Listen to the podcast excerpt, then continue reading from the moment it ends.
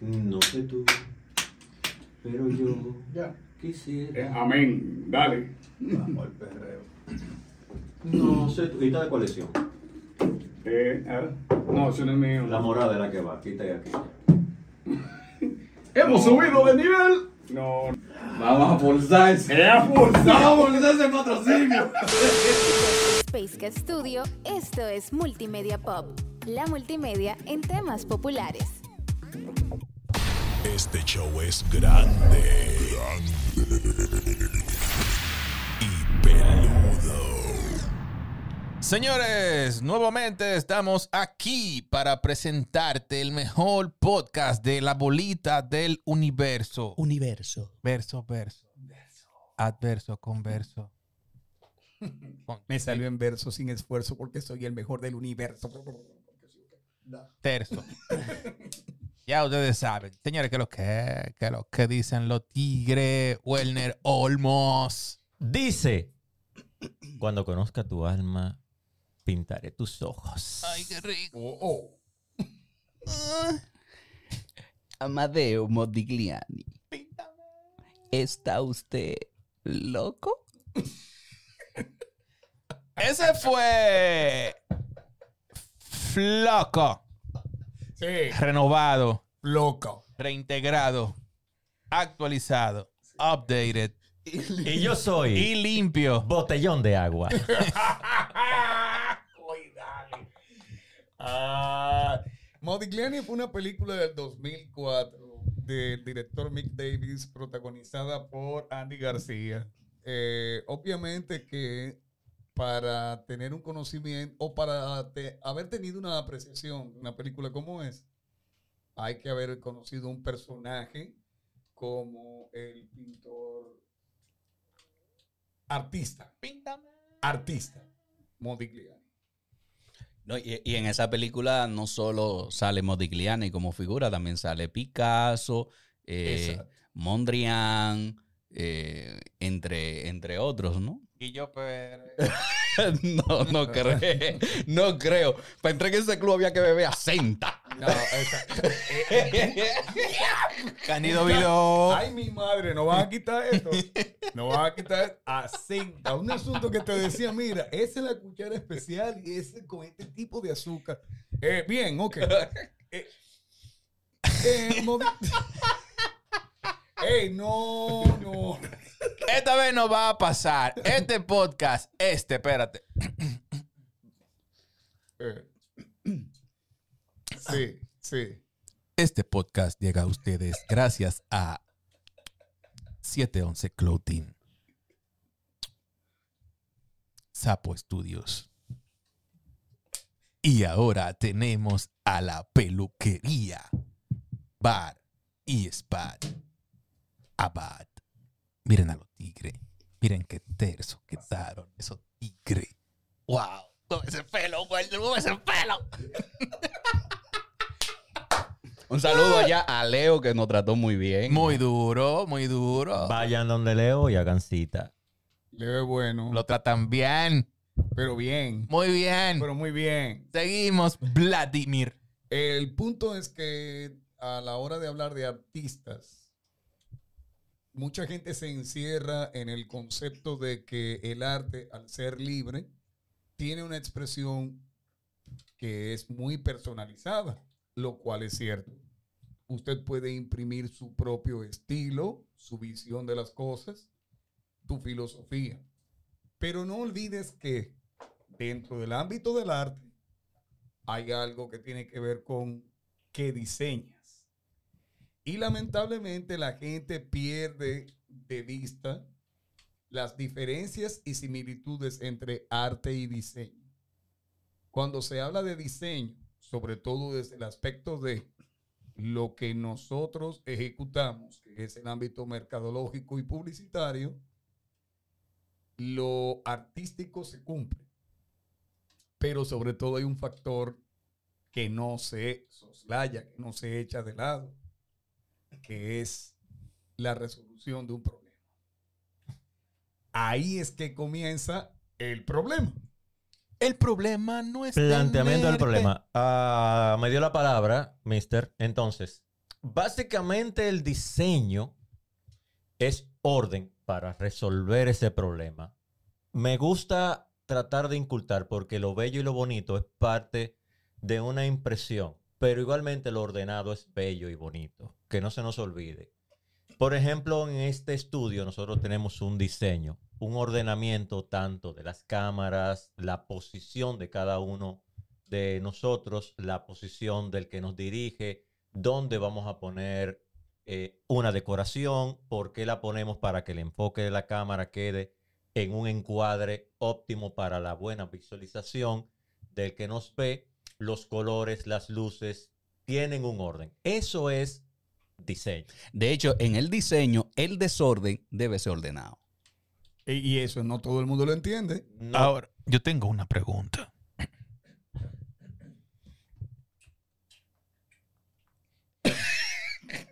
eso, es pro- eso es producto de la vacuna, toda esa.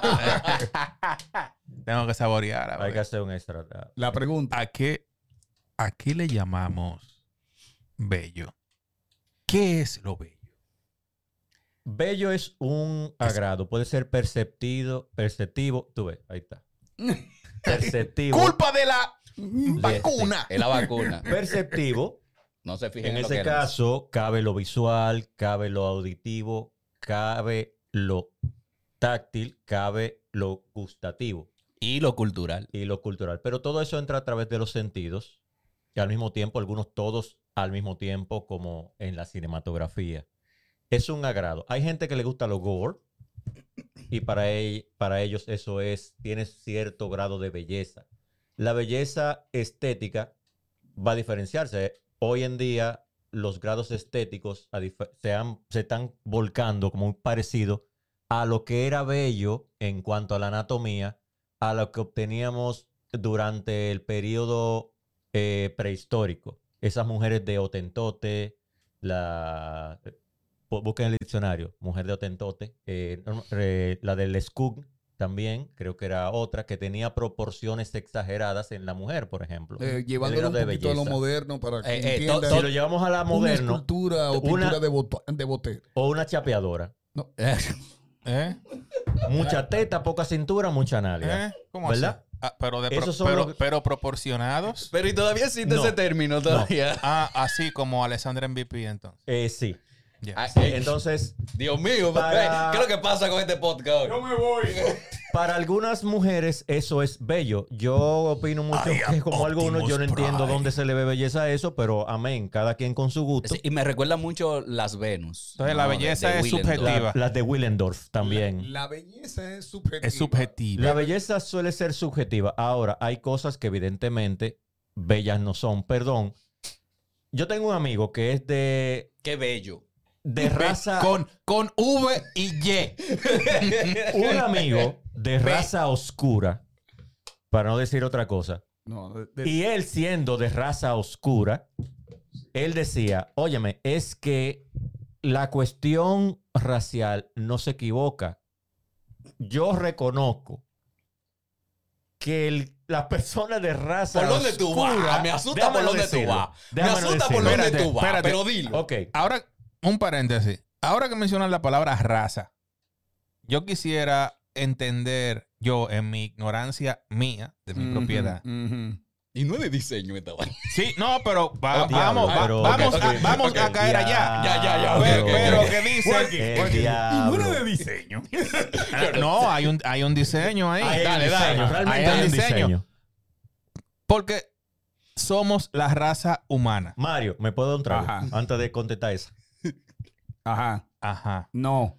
No. Somos la especie humana. La especie. ¿Y por qué dicen the human race? The Human Race es un- una, Una carrera, mala adaptación. una mala Es una adaptación. mala adaptación del el producto lamentable de la evolución de las lenguas en el tiempo. Ya. Los anglosajones, anglos y sajones, Anglos y cuando se sajones. unieron en la tierra que todos conocen actualmente como Gran Bretaña, Antes de que nada tiene que ver con Inglaterra, Antes de que Pangea se desbaratara.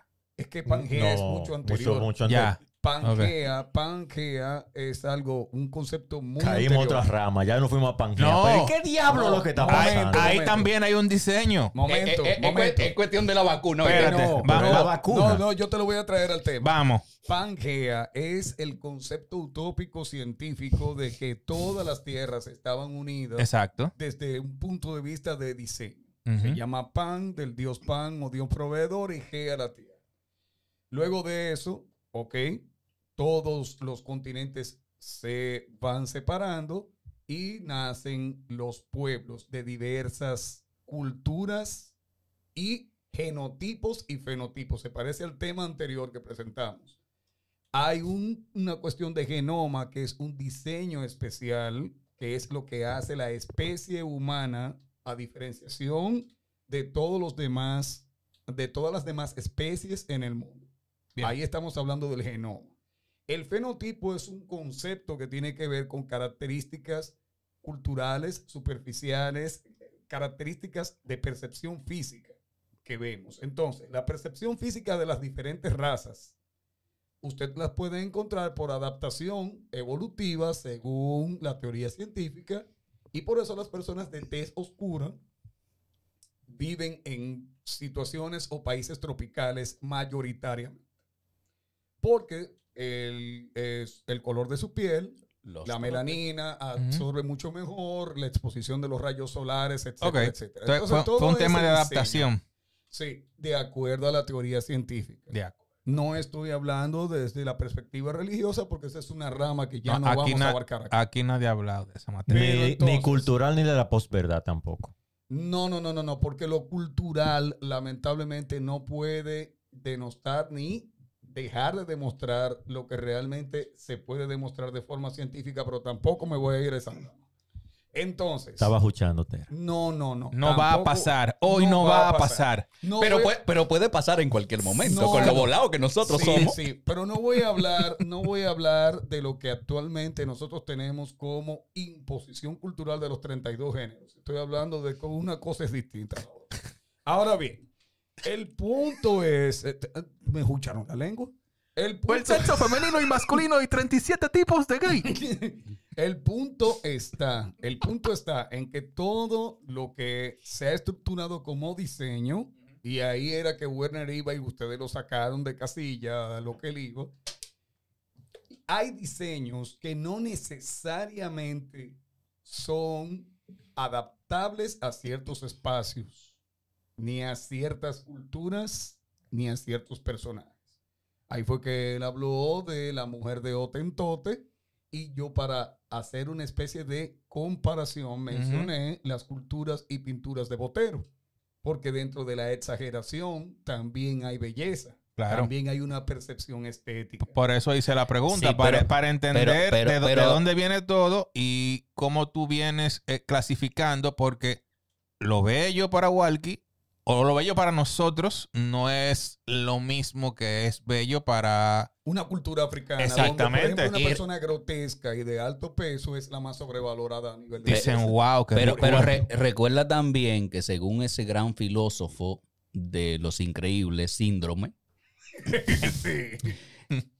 cuando todo el mundo es súper, nadie lo es. Nadie lo es. Eh, muy Y bien. ahora mismo, muchas mujeres que se operan, ¿no? Buscando ese ideal de belleza, pues tú miras y, dices- y- y es la misma caja.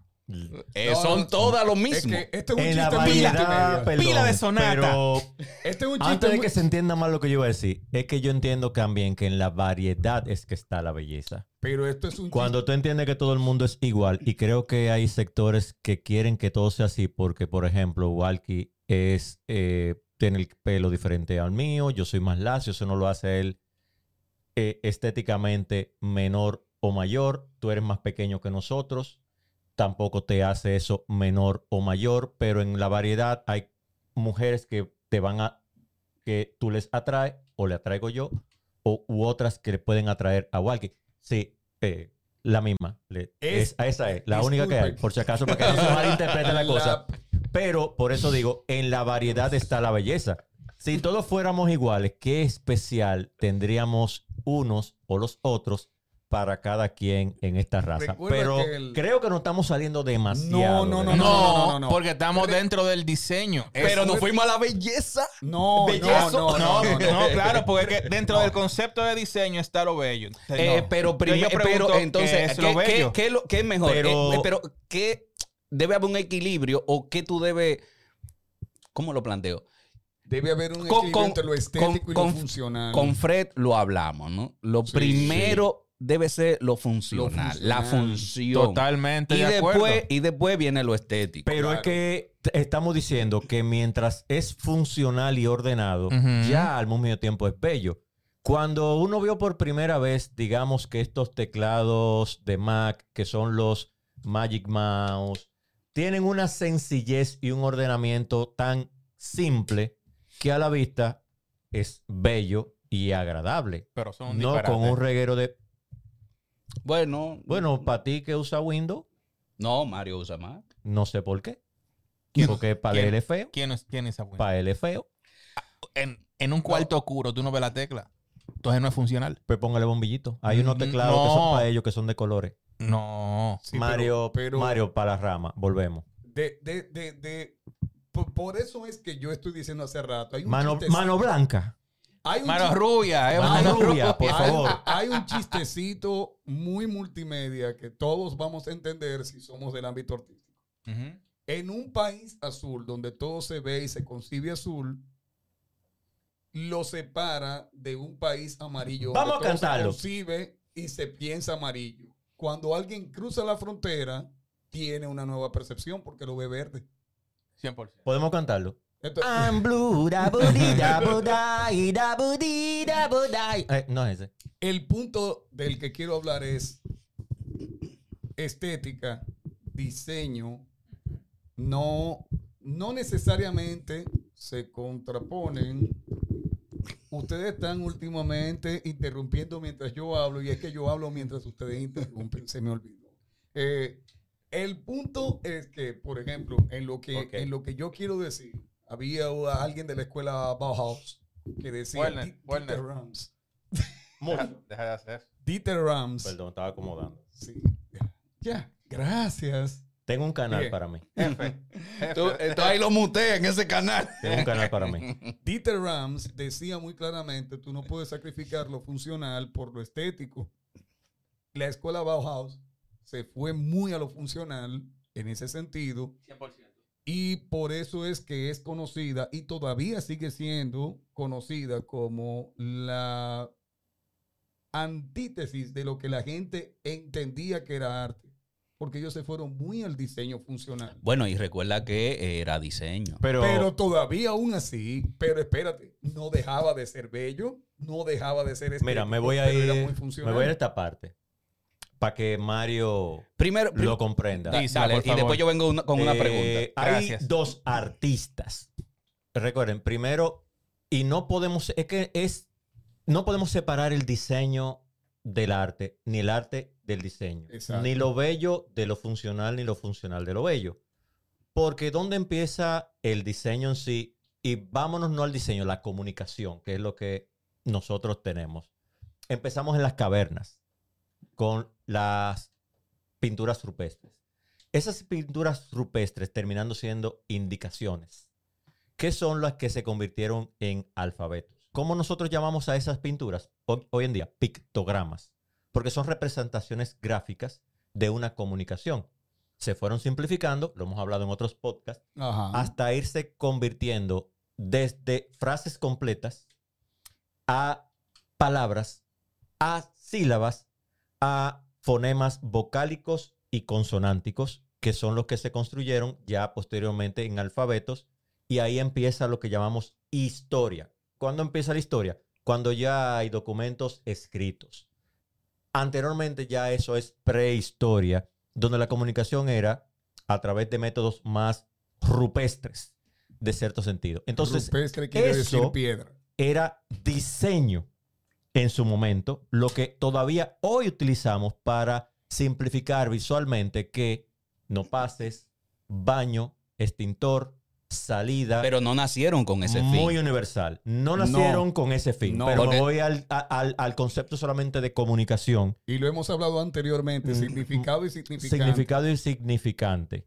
Varias veces lo hemos hablado. por eso no se puede separar. Ya yéndome más para acá, ya con la construcción de alfabetos, viene el arte como expresión, las iluminaciones de los libros cuando ya los libros vienen manuscritos durante la Edad Media, eh, artistas para decoración de los espacios y lo mismo que hacen los políticos hoy.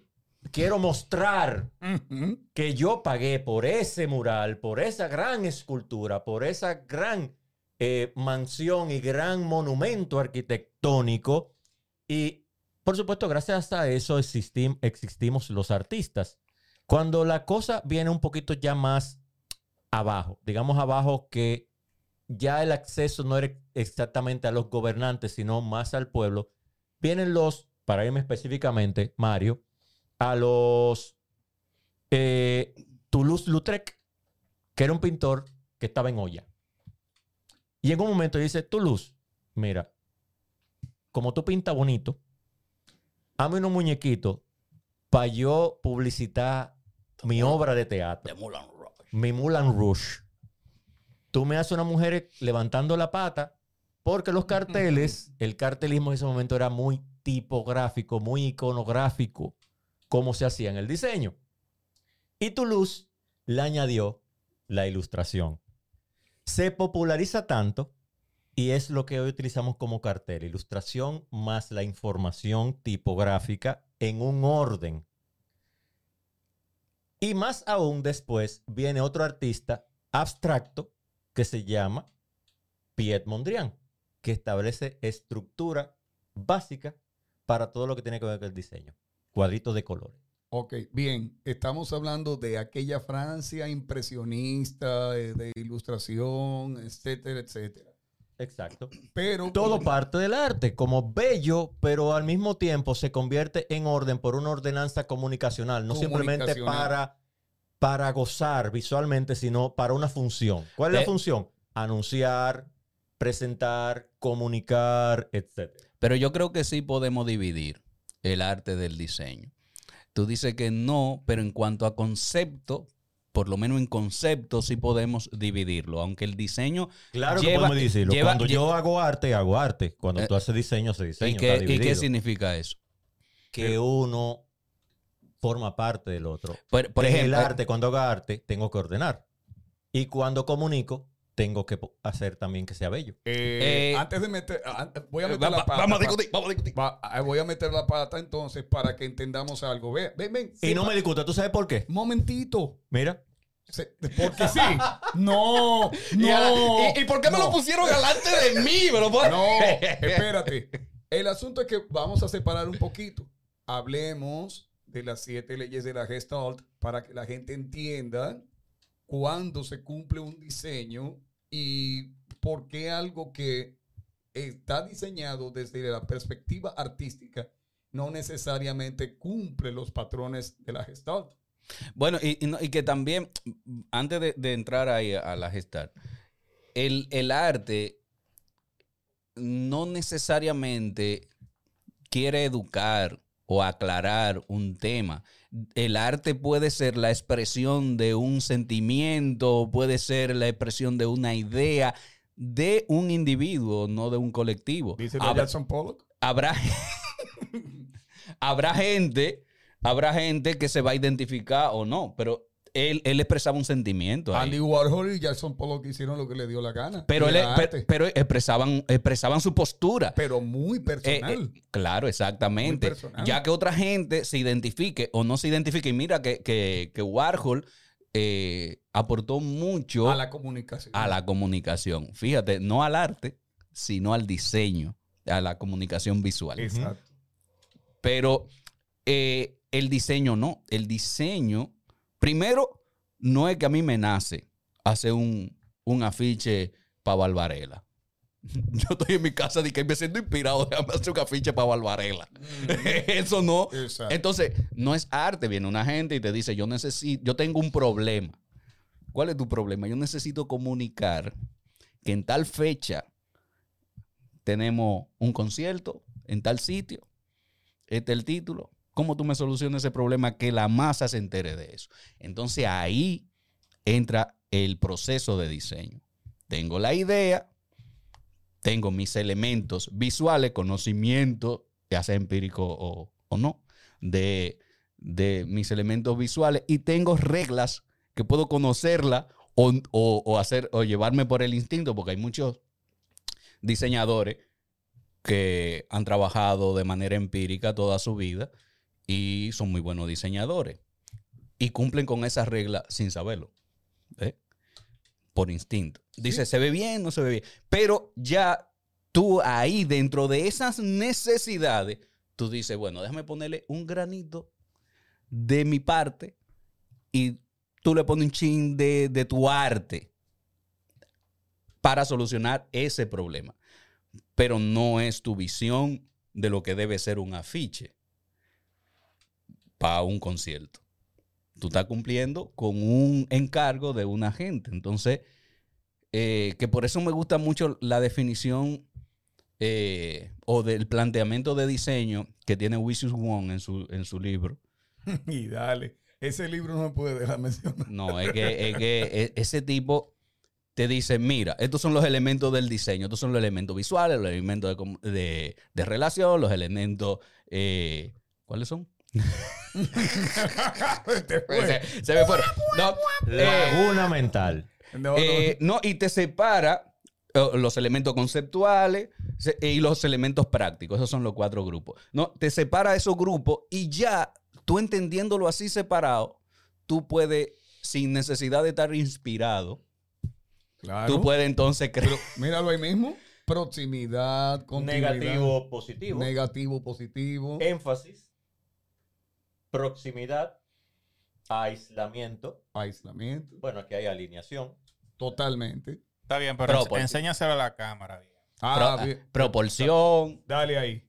Dale ahí. Empecé por lo más, Figura y lo más fondo. obvio. Ajá. Figura, fondo, positivo, negativo. Exacto. Énfasis, jerarquía.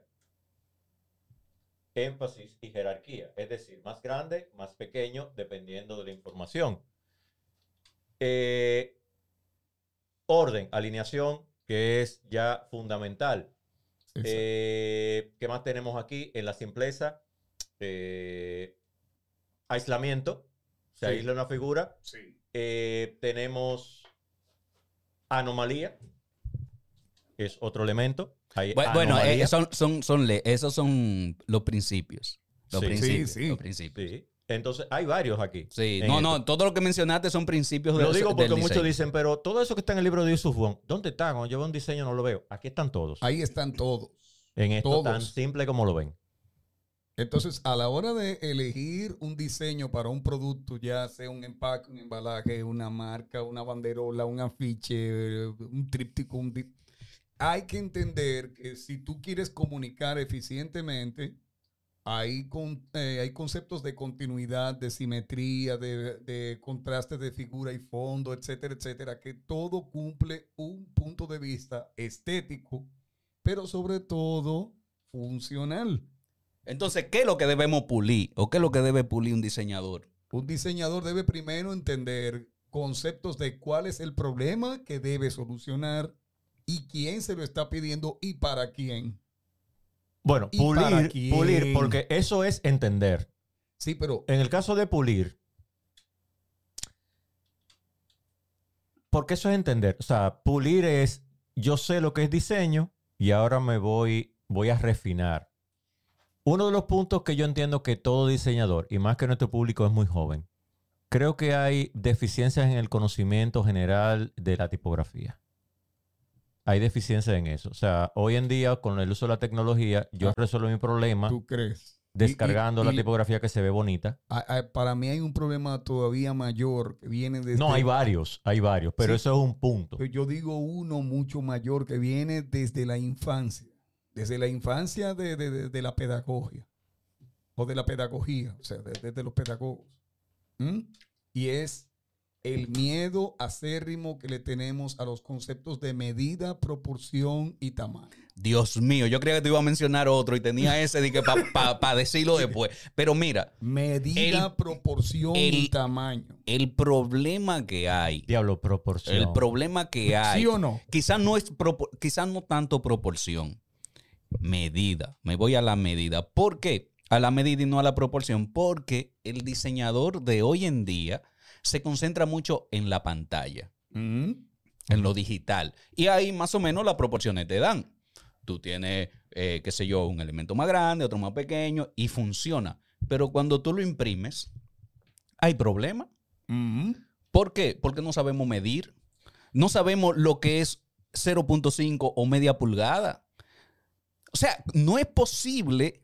Estamos hablando, un diseña- estamos hablando de cuartos de primaria. Oye, no, no es posible que un diseñador, no es posible que un diseñador te cometa el mismo error, porque a un cliente se lo soporto. Que un cliente tú le digas, di que, ¿cuál es el tamaño? Él te mande una foto y te diga, más o menos como ese tamaño. Mi hermano, eso es digital. Dame el cosito O sea- que entre en el cosito. O sea, ah, ok, yo veo la foto, pero eso es digital. Eso puede ser 7 metros por 18 metros o puede ser 7 pulgadas por 18 pulgadas o 7 centímetros por 18 centímetros. Entonces hay un problema muy serio en la medida real. Hay que recordarle al diseñador que no solo hay diseñadores que funcionan genialmente en pantalla, pero hay una que- parte importante del proceso que no es solo redes. Yo lo Eh, que- Sin, embargo, impreso. perdona, bueno, sin embargo, eh, eh, eh, No te perdono y no tiene son, vacaciones. son detalles importantes oh, Dios. que, que van de la mano con el diseño y creo que en, en esta en esta fase eh, mm, sobre creo que so- sobre o post digital ha intentado desfasar la fase de las artes gráficas y es un error garrafal porque o sea claro va de la mano con lo de la medida pero tienen que poner mano.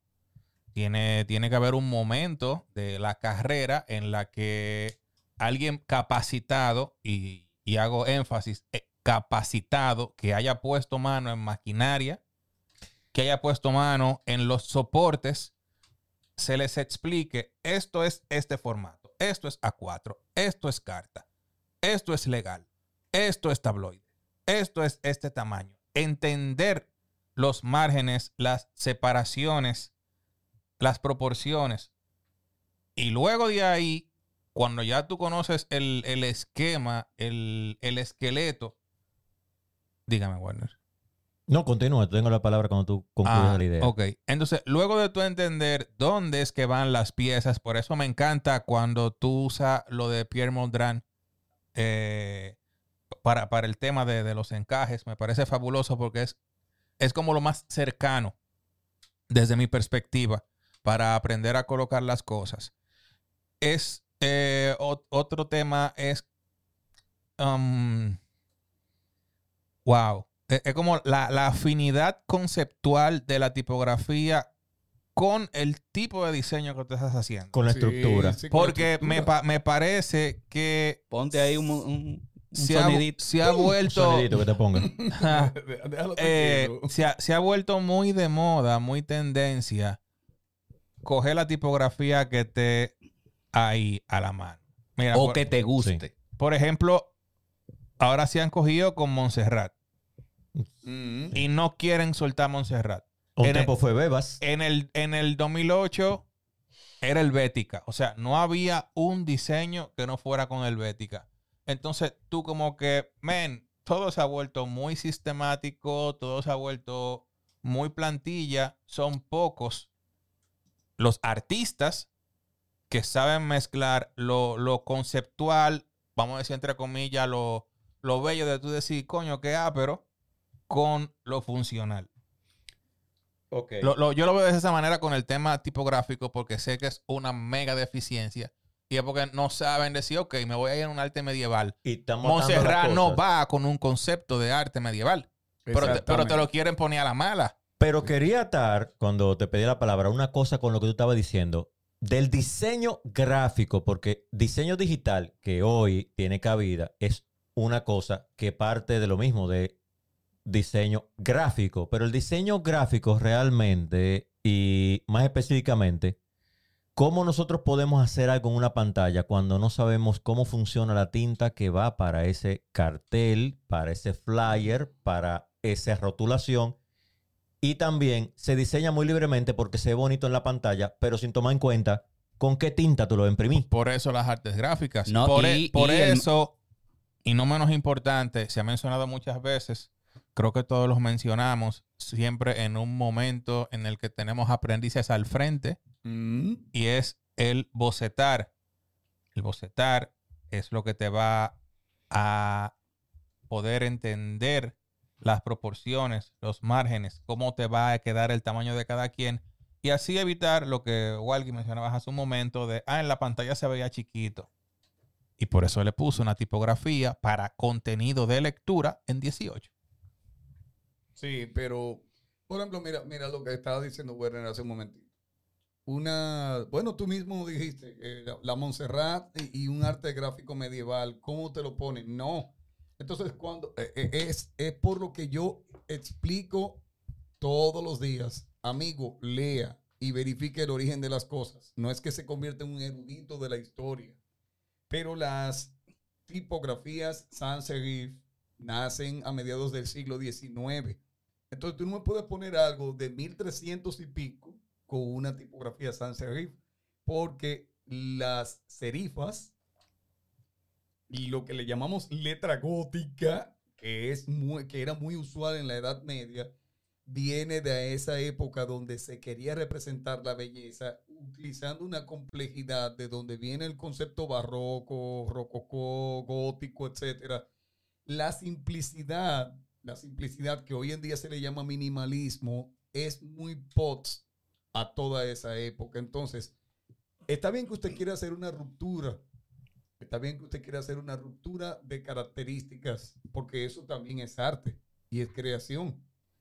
Pero muchas veces cuando confundimos diseño con arte y queremos imprimir un estilo muy personalizado en un diseño puntual para un problema puntual de un cliente puntual, usted está haciendo un disparate. Y disculpe que lo diga de esa forma. Eh, estamos hablando de que pulir como, diseño, gra- como diseñador gráfico. Va a sonar raro cuando lo diga, pero no es necesario que usted dibuje para ser diseñador gráfico. Claro que no, porque tú no estás, tú no estás estudiando para ser ilustrador. Exacto. Eh, Yo- pues, llora, llora, Walker. Espérate. Tú estás estudiando para ser diseñador, aprender a componer. Sé que esto Oh, oh, va- oh, voy, voy a, de- voy- voy a hacer como hace Werner. Oiga lo que va a salir de mi boca. No de la mía, espérese. De Sí, la mía. eh, espérate, De la espérate, mía, espérate. espérate, te voy a Que te interrumpir, tú, te voy a no me interrumpir, interrumpa, te voy a que- interrumpir, que no me te voy a interrumpa. interrumpir, te voy a interrumpir, usted me ha interrumpido muchas veces, yo puedo interrumpirte hoy. Oiga lo que va a salir de mi boca. Si usted va a comunicar con forma, debe entender la forma, y para entender la forma, aprenda a dibujar. Ya. Y eso ha sido porque sí. Y no pienso Porque discutirlo. Lo que pasa es que se voló ocho pasos de lo que yo iba a decir. Usted se considera diseñador gráfico, a.k.a. ordenador de elementos gráficos para comunicar. Usted no tiene necesariamente que ser dibujante. Ahora bien, si usted se maneja con descargar tipografía, plantillas, assets, eh, clip arts, etcétera. Realmente, amigo mío, usted no está diseñando. Otro diseñó por usted. Porque se lo puso ordenado y hecho y usted lo armó. Usted Usted no, está, di- usted no está diseñando. Entonces, el que dibuja tiene la ventaja de que puede hacer su diseño original porque desde el principio comienza a imaginarse el nuevo orden de cosas que ahí es que entra el concepto de creatividad. Hacer, resolver problemas a través de métodos novedosos y nuevos, valga la Valga la redundancia redundancia y redunde la vacancia. y redunde la avancia. Por lo cual, ese que es creativo y dibuja y hace su ordenamiento desde cero, perdóneme, pero es mejor que usted. Bueno, Eh, ¿Por qué? Porque sí. Pero, pero espérate, Pero espérate. que vean espérate. Que espérate, vean la wait, discusión que tuvimos con Fred Hanna. wait. O sea, cuando tú dices lo del dibujo, te refieres por lo menos a un nivel de dibujo básico. No, La- no, no es. Básico. No, no es ser. eh, No, no, No, no, eh, no. hay, que, hay que estar Le- claro. Te cedo la palabra. Hay que estar claro que tú, para ser un diseñador, tú no tienes que ser que un bello artista y tú tienes que ser el mejor dibujante del mundo. Pero tú debes tener conocimientos básicos de dibujo donde tú puedas expresar un boceto y enseñárselo al cliente y que el cliente entienda que eso es una, una vaca, no un perro. empezando por clases de, de geometría, ¿verdad? Sí, que yendo a la geometría, digo ahí. cosas que Bueno, tiene, vaya cosas, cosas, Claro, que, claro. cosas que tiene que pulir un diseñador. La estructura. La estructura de cosificación. Cuando a usted se le pide que diseñe un perro, que diseñe una vaca, se tiene que ver que es una vaca y un perro.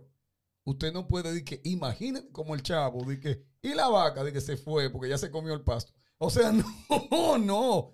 La comunicación visual no puede ser interpretativa. Perdónenme. Mira allá donde. cosas que tiene que publicar un diseñador, tiene que entender que la, la- eh, como diseñador Claro. usted es comunicador y el comunicador es 100%. yo soy el, el emisor de la, del mensaje, pero el receptor no necesariamente está educado para entender tu mensaje como tú lo entiendes. Para eso hay un canal. Óyeme bien, me fui a- allá a primaria, ¿eh? para eso hay un canal y hay algo llamado retroalimentación. Es, impor- Gente. es importante saber a quién es que se le va a presentar ese diseño. Target o blanco. Porque tú tienes que meterte en los zapatos de quien va a ver el diseño. Y cuando tú terminas tu pieza, tú das cinco pasos para atrás y tú dices, ok, esto lo va a entender mi mamá. Mami, Debe ¿qué ser. dice ahí? Pero mi rey, hay anuncios, hay publicidades. Y te voy a, hablar- te voy a hablar de marcas tan resonantes y conocidas como Coca-Cola. Para, para Latinoamérica, Coca-Cola significa emoción y, uni- y unicidad de familia, unión de familia. Míralo bien, míralo. Ahora, vete, por ejemplo, a un país tan rápido y que vive en un estrés total de comunicación como, y a la sobreexposición publicitaria como los Estados Unidos. Y Madrid. Eh, Por sí, como los Estados Unidos y la misma Europa. La gente no tiene tiempo de sentarse a ver durante 45 segundos el desarrollo de un argumento, de, de una historia, de emoción. Eh, Tiene que ser rápido, straight. Oh, are you thirsty? Take Coca-Cola now. Y ya, ¡pum! Entonces, es como, ¿qué tú quieres? ¿Es esto? Toma. Entonces, ¿qué blanco de público necesita qué comunicación? ¿Cuál comunicación? Entonces, tú tienes que responder al diseño dependiendo Claro. del blanco de público donde estás. Un ejemplo con lo que estamos diciendo. El mes pasado, perdón, Walky, escúchame, yo tengo derecho a hablar. No, que iba a hablar, era No en el tiene momento. vacaciones. Ande el diablo. ¡Es un dictador! ¡Sálvenlo! De lo que estamos hablando, el mes pasado hubo una exposición en el Centro Cultural de España acerca del cartelista Alex Guerrero. Creo que ya no está disponible Alex Guerrero y él está haciendo carteles desde los años 70 hasta el día de hoy. ¿Los hace a computadora? No. Nunca ha usado una computadora a menos que necesite asistencia de otros... eh, Elemento. no, no, no. eh, eh, cosas básicas. No, y al fin. Ok. Actualmente él tiene algunos fotomontajes computarizados, pero no son una cosa de que... No, y que, y que a lo mejor no lo hace él. Eso, eso lo, hace- mejor eso no lo lo hace hacen unos asistentes, igual que con unos Milton asistentes, Glaze. Pero la idea es de él. Y él dibuja, corta fotografía, hace collage, hace serigrafías y sus carteles siguen funcionando. No solo, no estoy hablando de República Dominicana, estamos hablando de nivel internacional. Pueden buscarlo en internet y van a ver de qué hablo. Alex Guerrero, entre otros cartelistas. ¿Y qué prima ahí? ¿Lo digital? No, prima lo manual. Milton Glaser, como diseñador lo mencionaste. Eh, Saul Bass, que lo mencionaba hasta Rubén, eh, Rubén Tascón. y lo hemos mencionado mucho también en, en proyectos finales. Y, por ejemplo, Drew Struzan, el ilustrador de Hollywood. Tú nunca usas una computadora para hacer un cartel. El de Indiana Jones. El de Indiana Un- Jones. Un animal. Un- exactamente. Animal de. Entonces, Tipo que muy trabaja bien. a mano No power, necesariamente tienes que. Pero diseñar- maduro. Sí, Evel, no.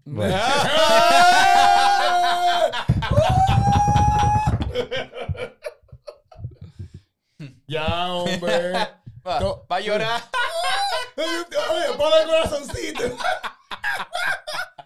Este no quiere ent- entender que es verdad, mi hermano. Sí, usted es duro, usted es duro en lo que hace, pero venga acá. Bien. Si no pasen por la, si no pasen por la gaceta, digo. No, pero que no es eso. Lo que pasa es que cuando, ah, mira, cuando uno quiere reconocer que alguien... Werner, si nadie te lo quiere decir, te lo vamos a decir nosotros. Tienen que hacerte golo, golo, golo, golo, golo, golo. Señor, eso no salió en el aire, ¿verdad? que- Con el pincel en la mano y que le caigan las goticas de pintura en la cara, mirándote a los ojos. A los Jackson Polo. Yo espero, óyeme bien, óyeme bien. Yo hasta me imagino de que. De que. Presente. Oye, yo hasta me voy a- eh, Bien, bien.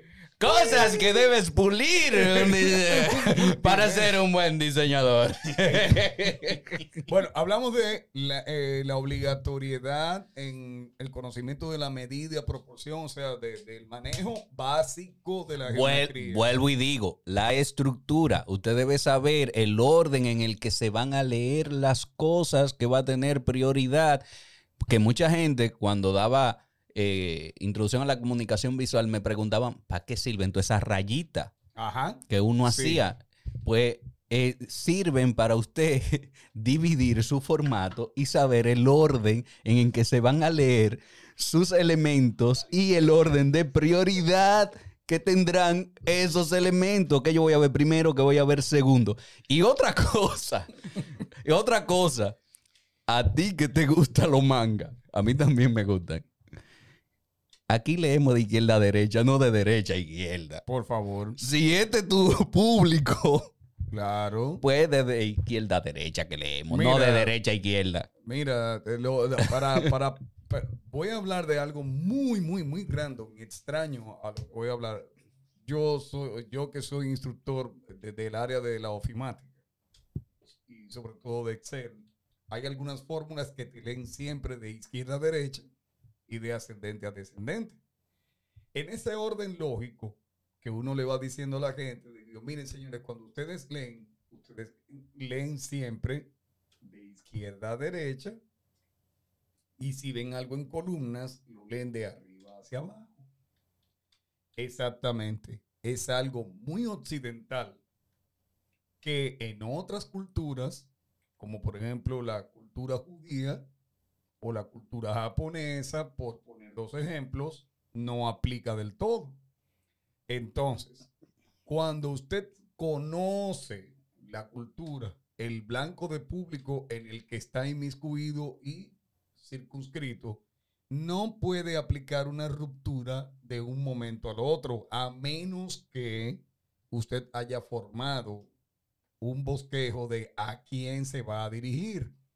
Entonces, en ese momento, repetimos, si bien es cierto que el conocimiento de la estructura, el arrastre de la geometría, por un lado, por el otro lado, el entender a qué blanco de público estás trabajando, todo eso es parte de... Él es- él todavía se está riendo. No, no, no, perdón, Vladimir. Eh. Fue que pensé en algo. Perdón, nuestros estudiantes, lamentablemente pensamos mucho en ustedes. Son nuestros día a día. Mis hijos, si esa gorra es negra, está bien, eso es un bordado. Eso es Sí. gorra y esto es bordado. Sí. Ese bordado no debe ser ni negro, ni azul oscuro, ni marrón oscuro. ¿Por qué en esta gorra que está tan bonita, gracias a nuestros patrocinadores, 711 Clothing, es blanca? porque contrasta con negro. Exacto. Y así se ve claramente. Yo no soporto cuando me entregan un diseño mamey con una letra roja. No soporto eso. Please. Y hay, hay- hay- también hay una combinación fatal del rojo con verde. Que aunque son colores complementarios, dependiendo la tonalidad, la saturación de esos colores, No, eso vibra como el. no. Tú me perdonas, Walkie, nos cogimos otra vez en lo básico. Nosotros estamos tratando de hablar de qué debe pulir. Eso no es pulir, eso es saber diseño. Sí, bueno, pero ahí, ahí, ahí podría caer en pulir porque sí contrastan. O sea, rojo y verde son colores que contrastan, Sí. son opuestos. Pero dependiendo la saturación, la luminosidad y el tono, pues puede vibrar demasiado y causar molestia. Lo que pasa es que de la universidad me visual. dijeron ahí, no se debe contrastar colores complementarios directos. Y yo le pregunté al profesor, profesor, ¿por qué? Y él me dijo, porque no.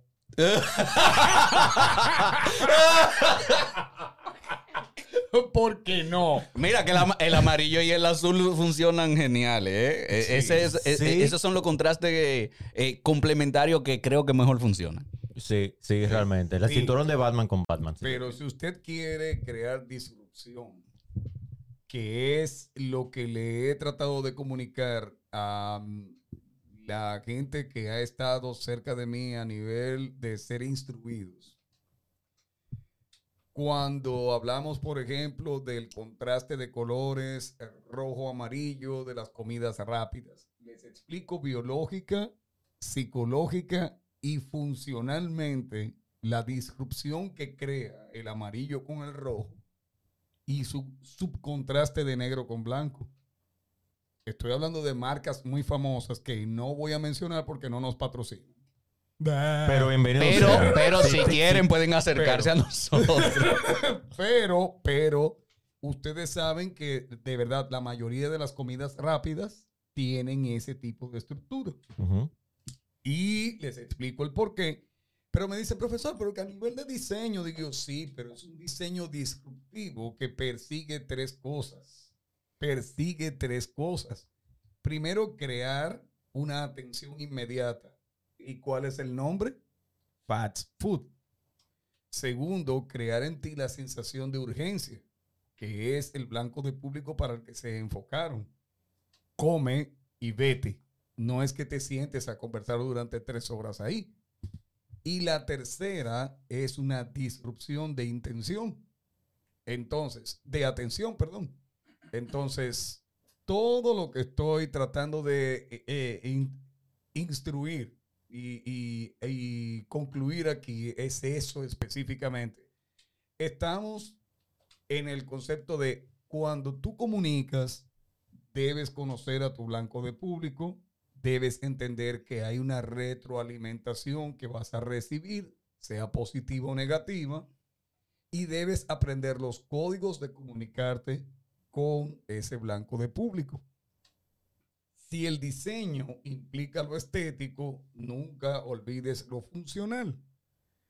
Y lo funcional es qué es lo que la gente quiere de eso. Es lo primero. ¿Qué quiere de eso que tú, qui- que tú estás haciendo? La silla es para sentarse. Señores, Sentarse. y Señores. Descansar. todo prototipo es feo. Claro. ¿Pero por qué? Porque primero se enfocan en que cumpla con la función. Una silla para sentarse. Un bolígrafo para escribir. Si no bota tinta, eso no sirve. Puede, puede ser lo más bonito del mundo. Entonces, primero es que funcione. Por eso los prototipos son feos. Después tú le buscas y dices, bueno, vamos a poner lo que sea más atractivo, que cuando la gente lo mire, diga, sienta curiosidad y diga, ok, déjame ver si funciona. Porque, claro, por la estética es el mejor enganche que puede tener. Tú lo ves bonito y tú dices, concho, yo quiero, ese libro debe ser bueno. Mm, No, esa portada está chulísima, ese libro debe ser bueno. Y después que tú lo lees, tú dices, no sirvió. o, o sí funcionó. Entonces, eh, primero la función, después lo estético. Hay algo muy importante que debe pulir todo diseñador gráfico que resultaría algo etéreo y algo subjetivo acerca del dominio de su diseño. Y creo que es bastante importante para los tiempos de hoy. Es conocer tu techo como diseñador. No todo el mundo admite eso. Por ¿Eh? eso lo puse. No todo el mundo admite eso. Hay gente que insiste, persiste y vuelve e insiste. Y recuerda, el que persevera triunfa, pero el que insiste jode. ok. Ok. Es el corte hoy. Es el corte. Es el corte. No, es que es verdad. Es que es verdad. El que persevera triunfa, pero el que insiste jode. Hay gente que cree, se la cree y entiende que el otro se lo cree. Y por eso, y por eso lamentablemente es que hay cosas que pasan y hay pasas que cosan. Porque hay gente que de verdad cree que es diseñador. Y usted lo que es un pegador de plantilla. Pero nada. Bueno, eh, eh, no también, también, también hay trabajo también hay trabajo que ameritan su plantilla, ¿eh? No te estoy diciendo que no. Eh, Los por eso también. Porque, porque los tampoco, no por- son por- malos. Porque tampoco vamos, vamos a satanizar a, a los diseñadores que Eh, utilizan no. mock-up porque a veces te dicen, te dicen hoy di que a, la- a las 10 de la noche, de que mira, es el copy, yo quiero que para mañana a las 8 de la mañana ese postelito, pues coño. No, ahí yo no me puedo sentar y que déjame crear un concepto porque no, Sí, to- sí. no hay tiempo para eso. Entonces, eh, pero definitivamente, si tienes el tiempo para sentarte a crear tu, tu concepto y desarrollar de manera natural tu diseño, pues aprovechalo y hazlo.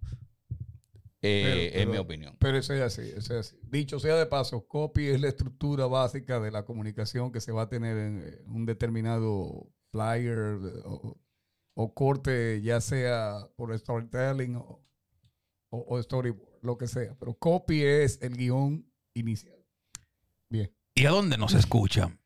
Ah, nos escuchan en todos los podcasts eh, que tenemos disponibles, el Apple Podcasts, también estamos en Spotify. Igualmente, obviamente, estamos en el canal de YouTube.